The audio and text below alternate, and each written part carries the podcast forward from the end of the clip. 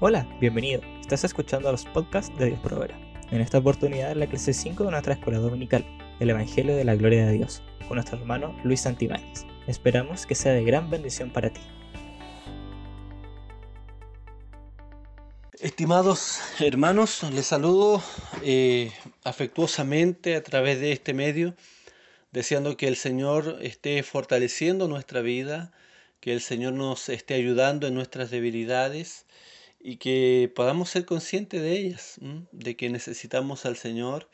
Somos muy frágiles, hermanos, somos muy frágiles. Nuestro cuerpo, nuestra salud, nuestra fuerza. Eh, realmente necesitamos a nuestro Señor y que Él siga obrando y fortaleciendo nuestra vida, cambiándonos a su imagen por su palabra. Hoy día nos toca la quinta clase de la escuela dominical y bueno, yo le he puesto un título en forma de pregunta que es la siguiente. ¿De quién trata el Evangelio? Sencillo. ¿De quién trata el Evangelio? Y el texto base que vamos a utilizar para poder desarrollar nuestro tema se encuentra en el libro de Segunda de Corintios capítulo 4 versículo del 3 al 4. Repito, Segunda de Corintios capítulo 4, versículo del 3 al 4. Dice así la gloriosa palabra de nuestro Señor. Pero si nuestro evangelio está encubierto, entre los que se pierden está encubierto, en los cuales el Dios de este siglo, el cual es Satanás, hermanos, cegó el entendimiento de los incrédulos. ¿Y por qué Satanás cegó su entendimiento? La respuesta la da acá, para que no les resplandezca la luz del Evangelio de la gloria de Cristo, el cual es imagen de Dios. Quiero que centremos nuestra atención, por favor, hermanos, en em, la asignación que se le hace al Evangelio como el Evangelio de la gloria de Cristo. El Evangelio de la gloria de Cristo. Bueno, nosotros hemos visto que este mensaje del Evangelio es realmente glorioso, es, es el poder del Señor en la tierra transformando vidas, cambiando corazones y justificando a los impíos, justificando a los pecadores. Nosotros somos parte de ellos, que por su gracia hemos sido salvos. Es el poder de Dios porque no hay nada, no hay nadie que pueda hacer esta obra en el corazón del hombre y en la vida del hombre. Solamente eh, Cristo y su palabra. El Evangelio en este sentido realmente es el, fundamento de la iglesia y es la columna vertebral. Es el poder de Dios que ha hecho nacer a la iglesia y que cada día sigue salvando, hermanos, a miles y millones de perdidos, rescatando del lodo, del pecado y de la maldad. Por lo tanto, eh, cobra importancia la correcta exposición y explicación del Evangelio sobre todo en un mundo ya eh, contemporáneo donde existen muchos otros evangelios falsos y destructivos. Y por eso la iglesia debe conocer el mensaje central y los pilares que hacen que este evangelio sea cierto poder de Dios. Entonces es muy importante que la iglesia lo sepa. Todo evangelio que no contenga los elementos centrales, hermanos, va a ser una distorsión o mucho peor va a ser un falso evangelio, lo que eh, no es menos grave porque el apóstol Pablo diría que tal persona es un anatema, es una persona maldita porque predica otro evangelio. Apocalipsis no es menos severo y dice que el que quite las palabras eh, a la profecía, le reste palabras a la profecía, también su nombre será raído del libro de la vida y aquel que le agregue palabras a la profecía, van a venir muchas plagas sobre él. Por lo tanto, hermanos, esto es bastante serio y deberíamos temer al Señor, eh, inclinar nuestro corazón, eh, inclinar nuestra vida, ¿cierto?, ante su palabra para inquirir en ella, investigar, aprender de ella en humildad para ver cuál es el Evangelio que el Señor Jesucristo predicó y que también los apóstoles replicaron. Creo, hermanos, sinceramente que no hay nada peor para un creyente que la ignorancia, la ignorancia de su palabra, el conocimiento del Señor. El pueblo pereció porque le faltó el conocimiento, dice la Escritura, el conocimiento del Señor. Y la ignorancia realmente es un vacío que eh, si no es llenado por el Evangelio va a ser llenado con cualquier falsedad que podamos encontrar por ahí. Por eso eh, que el vacío de nuestro corazón de, conocimiento se llene con el conocimiento de, de su palabra, que su gloria inunde nuestra vida. Están errados, hermanos, pensar muchas veces que las falsas enseñanzas se albergan en las grandes sectas del siglo XXI y descuidamos realmente nuestra mirada al interior del círculo evangélico, que en algunos casos solamente le queda el nombre, pero de indicios de evangelio no queda absolutamente nada. Todos o la mayoría de los falsos evangelios constituyen una amenaza, hermanos, para la gloria del Señor y para la gloria de nuestro Señor Jesucristo.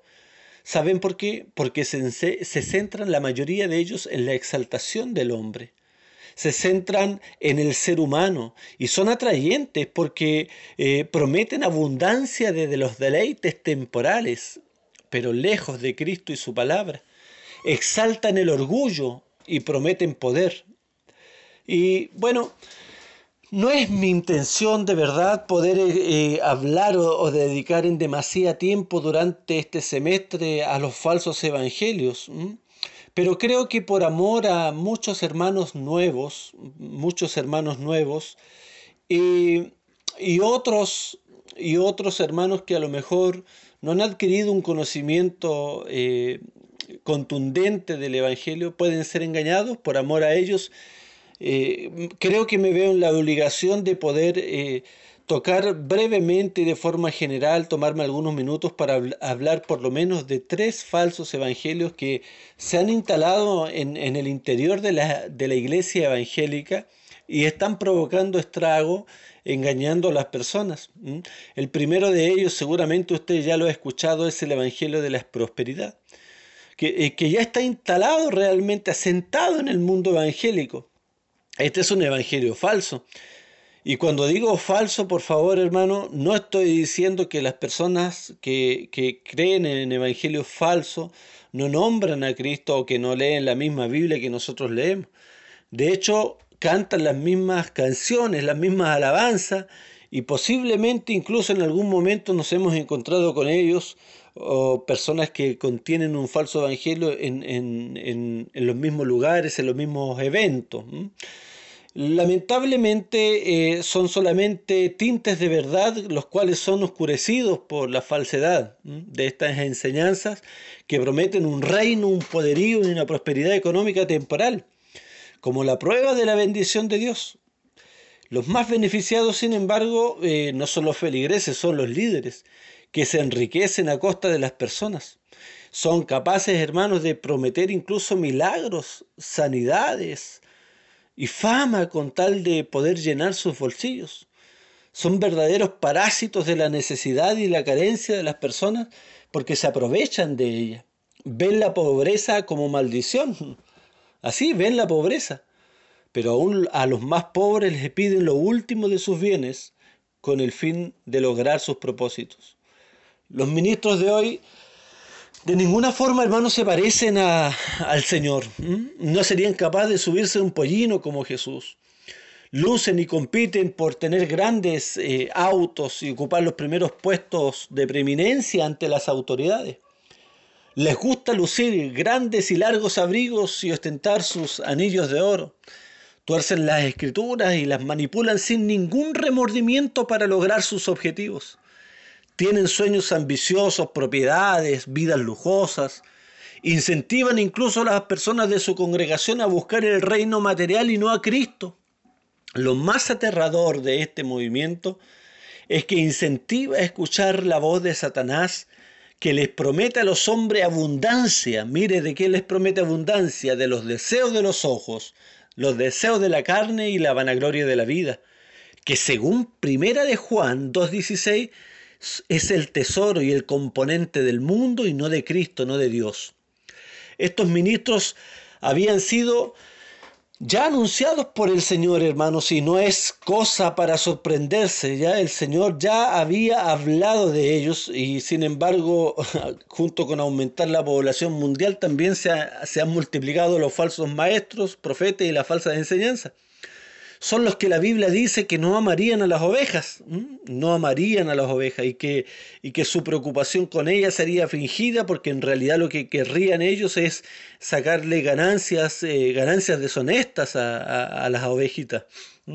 Las traquilan, eh, le sacan toda la lana y muchas veces es, es lamentable decirlo, cuando ya no les sirve de nada, las desechan, las desechan. Pero ¿saben qué, hermanos? Tenemos esperanza y las personas que están engañadas en este momento tienen esperanza, porque hay un príncipe de los pastores, que es Cristo nuestro Señor, el cual es poderoso para sanar, para vendar y restaurar. Él hizo todo lo contrario, hermanos. Cristo nuestro Señor se humilló, Él dio su vida y, y nos dijo más encima que era más bienaventurado el que daba que el que recibía. El Evangelio de la Prosperidad es muy dañino, mis hermanos. ¿Por qué? Porque está vinculado al amor a las riquezas y incentiva a la gente para que ame las riquezas. Y las riquezas, conforme a la Biblia, el amor al dinero más bien es el amor, eh, la raíz, perdón, de todos los males. El Evangelio de la Prosperidad es dañino porque te desenfoca, nos desenfoca del reino de los cielos y nos incentiva a amar las cosas temporales, lo, perecedero. Todo esto está encubiertamente, hermanos, en el mundo cristiano, con aparente verdad mezclado con Biblia incluso, sobre todo con pasajes del Antiguo Testamento. Eh, generalmente se cita la prosperidad de Abraham, de Job y de otros profetas a, fin de engañar a estas personas. Pero Cristo vino a cambiar esa perspectiva y por eso es tan importante, hermanos, conocer toda la escritura. Porque a veces cuando la ignoramos nos pueden citar un par de versículos fuera de su contexto y vamos a ser fácilmente engañados. Estas personas citan sobre todo el, Antiguo Testamento y descontextualizan y, lo separan del mensaje que el Señor realmente vino a dar. Jesús dijo, por ejemplo, que eh, era muy difícil que un rico entre al reino de los cielos, porque eh, nadie podría servir a dos señores, nadie puede amar a dos señores. Les dijo a sus discípulos, oye, no estén preocupados, por favor, por lo que van a comer y a vestir el día de mañana. O sea, no estén con ansiedad, no estén con preocupación desmedida. Eh, no importa la situación, oye, ustedes tienen un padre que los ama y cuida de ustedes. El Señor vino de alguna forma a salvarnos, ¿cierto?, de, esas ansiedades y preocupaciones que atrapan nuestro corazón para no, eh, no glorificar al Señor. Porque es cierto que cuando nuestro corazón se llena de afanes, de deleite de esta vida, hermanos, es muy difícil mantener la comunión con el Señor, es muy difícil. Por eso el Señor quiere que nuestro corazón sea guardado puro delante del Señor. Entonces, ojo hermano, por favor, con, de alguna forma aceptar ideas equivocadas. Mm, ese evangelio no es el evangelio del Señor. Por otra parte, tenemos el evangelio del hedonismo. Mm, este es uno de los más peligrosos, hermanos, porque usa carnadas que funcionan prácticamente al 100% mm, y busca, eh, en términos generales, la satisfacción de los propios deseos. Es el Evangelio que se centra en el hombre, en sus capacidades y potencia los sueños personales. Es el Evangelio eh, que se resume en una frase que te dicen muchas veces, Dios va a cumplir tus sueños. Y yo creo que a lo mejor algunos de nosotros nos hemos equivocado y dimos, hemos dicho eso en algún momento, ¿ya? y no necesariamente eso significa que hemos predicado un falso evangelio, pero al menos acá es una, eh, es una, una frase equivocada eh, porque en el reino del Señor ya no existen muchos y millones de sueños individuales y personales, sino que existen personas que se someten a la voluntad de nuestro nuevo Rey, que es nuestro Señor. ¿Mm?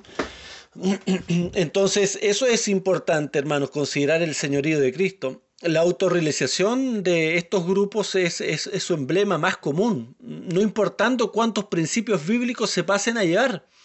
Este Evangelio es sensual, sí, es sensual porque nos hace pensar solamente en nosotros, en nuestra satisfacción, en el cumplimiento de nuestro deseo. Y se aprovecha, hermanos, sobre todo en los corazones que no han encontrado esa plenitud que hay en Cristo. En, esos corazones que, que no han logrado llenarse y saciarse del Señor.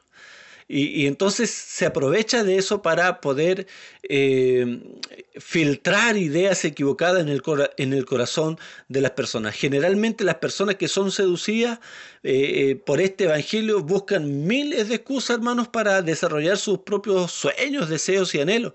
Aunque esto signifique saltarse mil principios bíblicos, abandonar la congregación, descuidar la familia, descuidar el esposo, la esposa, los hijos, aunque eso signifique arruinar la vida de oración, la lectura de la palabra, hermano. ¿Por qué? Porque se justifica el hombre y la mujer eh, para lograr sus propios deseos a partir, cierto, incluso de textos distorsionados de la escritura. Los que son atrapados y seducidos por este tipo de pensamientos son los que describe 2 de Timoteo 4.3, porque vendrá tiempo cuando no soportarán la sana doctrina. ¿Por qué no la soportarán? Dice que si no teniendo comezón de oídos, buscarán maestros conforme a sus propios deseos. ¿Mm? Es interesante lo que dice aquí, hermano, y, y dónde puede llegar nuestro corazón.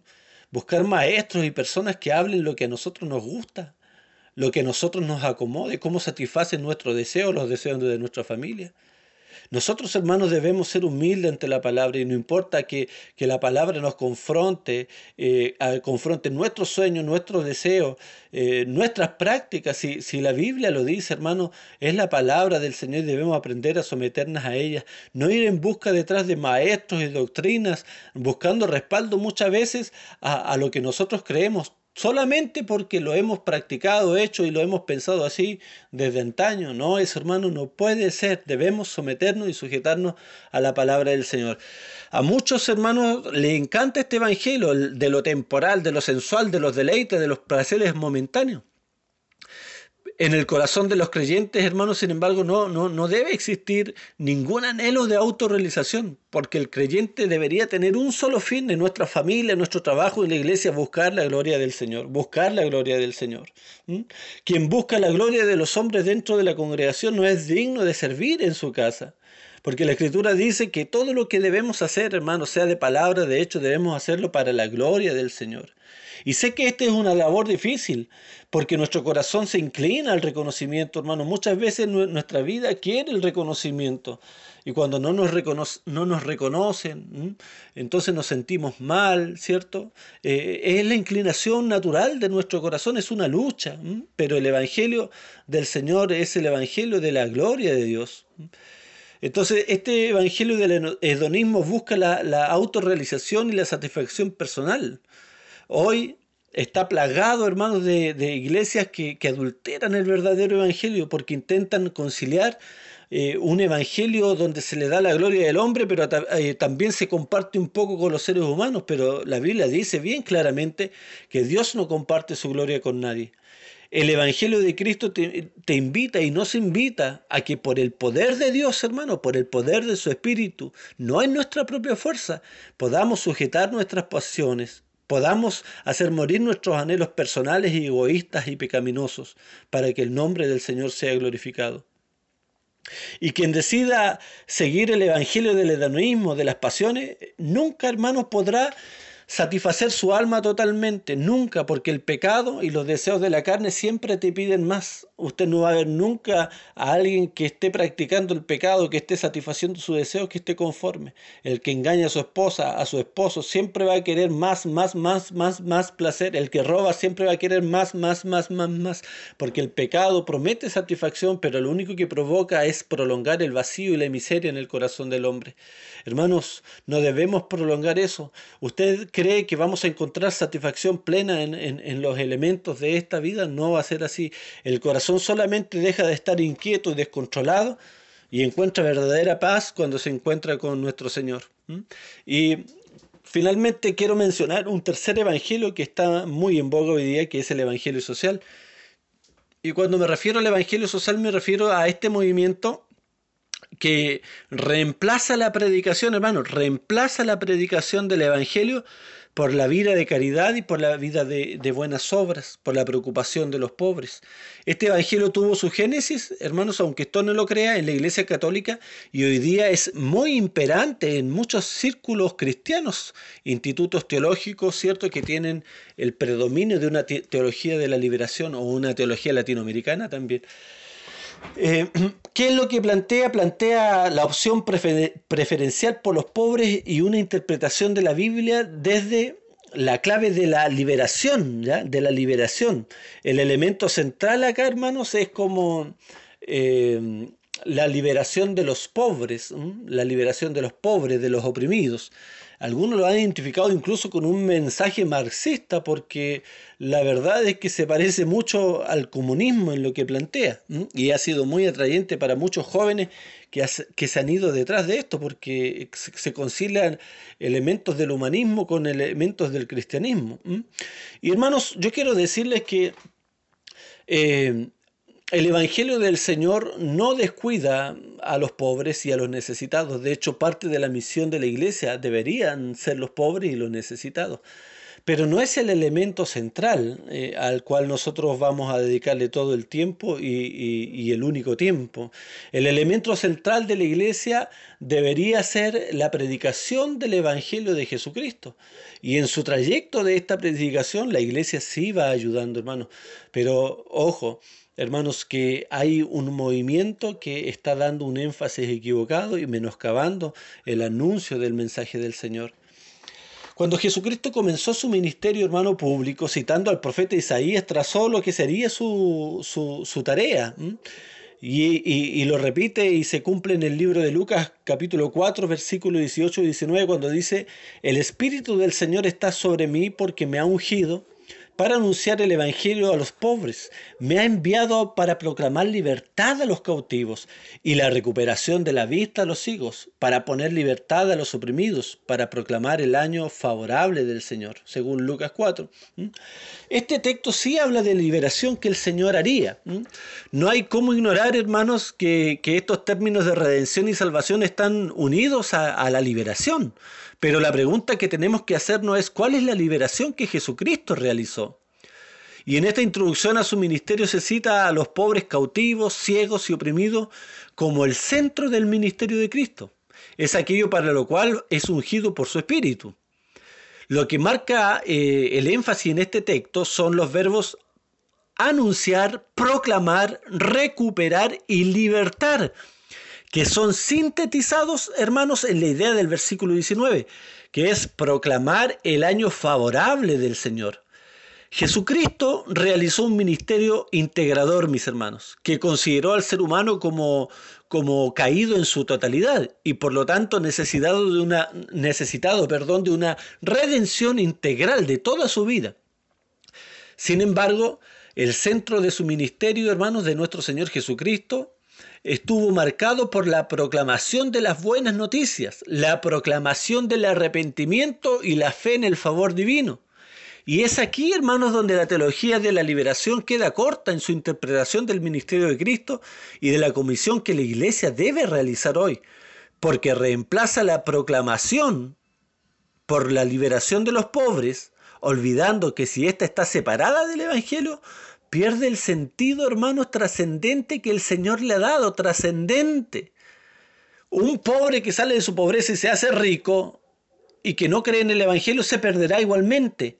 Un enfermo que recupera su salud, pero pierde su alma en el infierno, no vale de nada.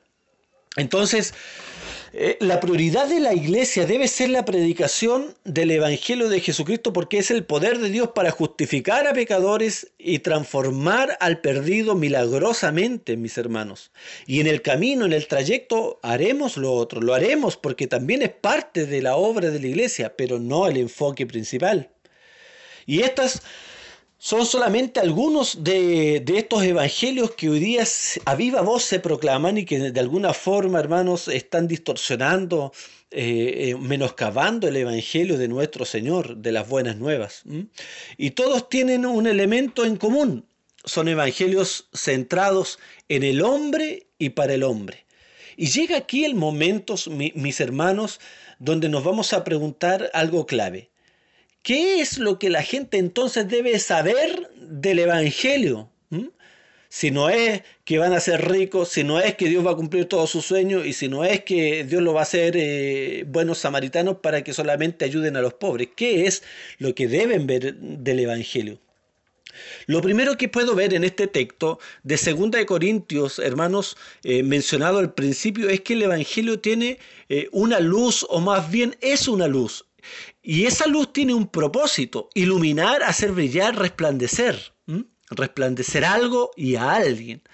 Y esto es muy importante, hermano, porque el falso evangelio oscurece aún más el entendimiento. ¿Saben para qué? Para que las personas no vean lo que Dios quiere mostrar a través del evangelio. La obra de Satanás en este sentido, hermanos, está muy unida a los falsos evangelios. Y su fin es el mismo, cegar el entendimiento. Y vuelvo a hacer la pregunta, ¿Qué es lo que Dios, el Dios de este siglo, eh, es decir, Satanás, mis hermanos, quiere impedir que las personas vean? Y la respuesta está en el texto que nosotros leímos al principio. La respuesta es la luz del Evangelio de la gloria de Cristo. En otras palabras, mis hermanos, el Evangelio verdadero es la luz que anda, hace resplandecer la gloria, la grandeza, la persona de nuestro Señor Jesucristo. No se trata de nosotros, hermanos, de lo que Dios va a hacer con nosotros, a pesar de que va a hacer obras maravillosas con nosotros. Pero no se trata de nosotros, se trata de la gloria de Dios. El Evangelio es el Evangelio de la gloria de Cristo. Y Juan se refiere en estos mismos términos al Señor en Juan 1.14 cuando dice, y el verbo se hizo carne y habitó entre nosotros y vimos su gloria, gloria como la del unigénito del Padre, lleno de gracia de verdad. La gloria del Señor Jesucristo abarca todo lo que Él es, lo que hace, lo que Él dijo amorosamente, su gracia, sus palabras verdaderas, su poder divino, su cruz, hermano, el poder para haber vencido la muerte y haberse levantado de los muertos su poder para controlar la naturaleza, el mar, los vientos y las tempestades, su poder para sanar enfermedad, incluso para levantar a los muertos, su santidad, su justicia, su compasión. Es cierto, hermanos, que el Señor hará grandes cosas con nosotros, pero la iglesia no va por el mundo diciendo, oye, oye, yo soy el centro de esto, sino va diciendo, miren a Cristo. Porque solo en Él está la gloria necesaria para perdonar pecados y transformar, hermanos, al pecador. Solo mirando a Cristo los que, eh, los que hayan sido envenenados por el pecado podrán salvarse. Solo en Cristo hay salvación y vida eterna. Él es el único camino. Y si el Evangelio que predicamos, hermanos, no exalta a Cristo, no exalta su gloria, entonces es un falso Evangelio. Estamos tan acostumbrados, mis hermanos, al hedonismo, que se ha hecho costumbre entre nosotros muchas veces la autoexaltación o la exaltación de unos con, los otros. Pero el Evangelio trae la gloria de Cristo. Es un buen tiempo en este momento, hermano, para analizarnos, para analizarnos. Yo creo que no hay nadie que no luche, hermanos, con el orgullo. Eh, he escuchado, hermanos, a los hombres del Señor más, más usados por Él y todos ellos tienen una intensa batalla con el orgullo. Yo también reconozco que lucho con ello. Y, debemos reconocer, hermanos, hay indicios a veces en nuestro corazón que nos pueden hacer ver de que hay orgullo y vanagloria en nuestra vida. Por ejemplo, cuando servimos al Señor en la iglesia y cuando nadie nos reconoce y cuando nos enojamos, Ahí hay indicios, hermano, porque, porque si lo estamos haciendo para el Señor, no deberíamos necesitar ningún tipo de elogio o aprobación de, las personas, ninguno. Hermanos, en el servicio del Señor uno sirve con un corazón para Él, solamente para Él. Y puede ser, hermano, que eso signifique muchas veces que no sea reconocido pero lo hacemos para el Señor. Juan el Bautista sabía muy bien esto, hermanos, porque dijo, es necesario que yo mengue para que Cristo crezca. Debemos pedir perdón todas las veces que hemos querido vanamente mostrarnos a nosotros, ser reconocidos nosotros y no al Señor. O peor aún, querer atraer a la iglesia prometiéndole el hedonismo, diciéndole que Dios solucionará sus problemas y le dará lo que quiera. Eso no es evangelio, mi hermano. Por eso tantas personas se decepcionan y se van porque el evangelio que les predicamos les prometía el cumplimiento de sus propios deseos y cuando no los vieron cumplidos se fueron decepcionados. El Evangelio es un mensaje acerca de Cristo. Cristo, el Hijo de Dios encarnado, mis hermanos. Cristo, el Cordero de Dios muriendo por el pecado. Cristo, el Señor resucitado. Cristo, el Salvador perfecto. Sin embargo, hermanos, debemos entender entonces a este punto que, la, que, el Evangelio del Señor es acerca de la gloria, del resplandor, de la belleza de nuestro Salvador Jesucristo y a Él deben ver las personas.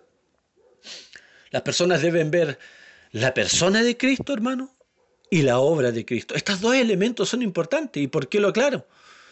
Porque no se debe presentar a Cristo, a, a la persona de Cristo, aparte de su obra salvadora. Hay personas que dicen que lo único que el, que predica, ¿cierto?, necesita es una descripción del hombre de Galilea, de Cristo, que iba por todas partes haciendo el bien, y luego asegurar a sus oyentes que este Jesús todavía está vivo para ayudarles en todas sus dificultades. Pero aún este mensaje, hermano, está incompleto y no es el Evangelio.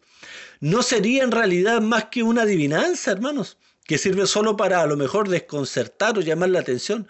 La verdad es que la figura histórica de Jesús no adquiere ningún sentido, no tiene ningún sentido hasta no saber de la encarnación, que este Jesús era realmente Dios, el Hijo, y se hizo hombre para salvar a los pecadores de acuerdo con el propósito eterno del Padre. Tampoco tiene sentido la vida de Jesús hasta que uno no sabe que Él llevó a cabo la expiación y la liberación de nuestros pecados, que Él vivió como hombre a fin de morir como hombre para los hombres y que su pasión, hermanos, y su, y su muerte realmente son su acción salvadora de quitar los pecados del mundo ni tampoco uno podría saber nada seguro, hermanos, hasta saber acerca de su resurrección, de su ascensión y de su actividad celestial, que Jesús ha sido levantado, entronizado y coronado rey, y que vive para siempre, eternamente, para salvar a los pecadores, hermanos, que proclaman y aceptan su señorío. Esto es muy importante, mis hermanos, saber que, que el Evangelio habla y nos muestra la gloria de nuestro Señor Jesucristo. Y esto es importante porque este es el poder de Dios que transforma pecadores.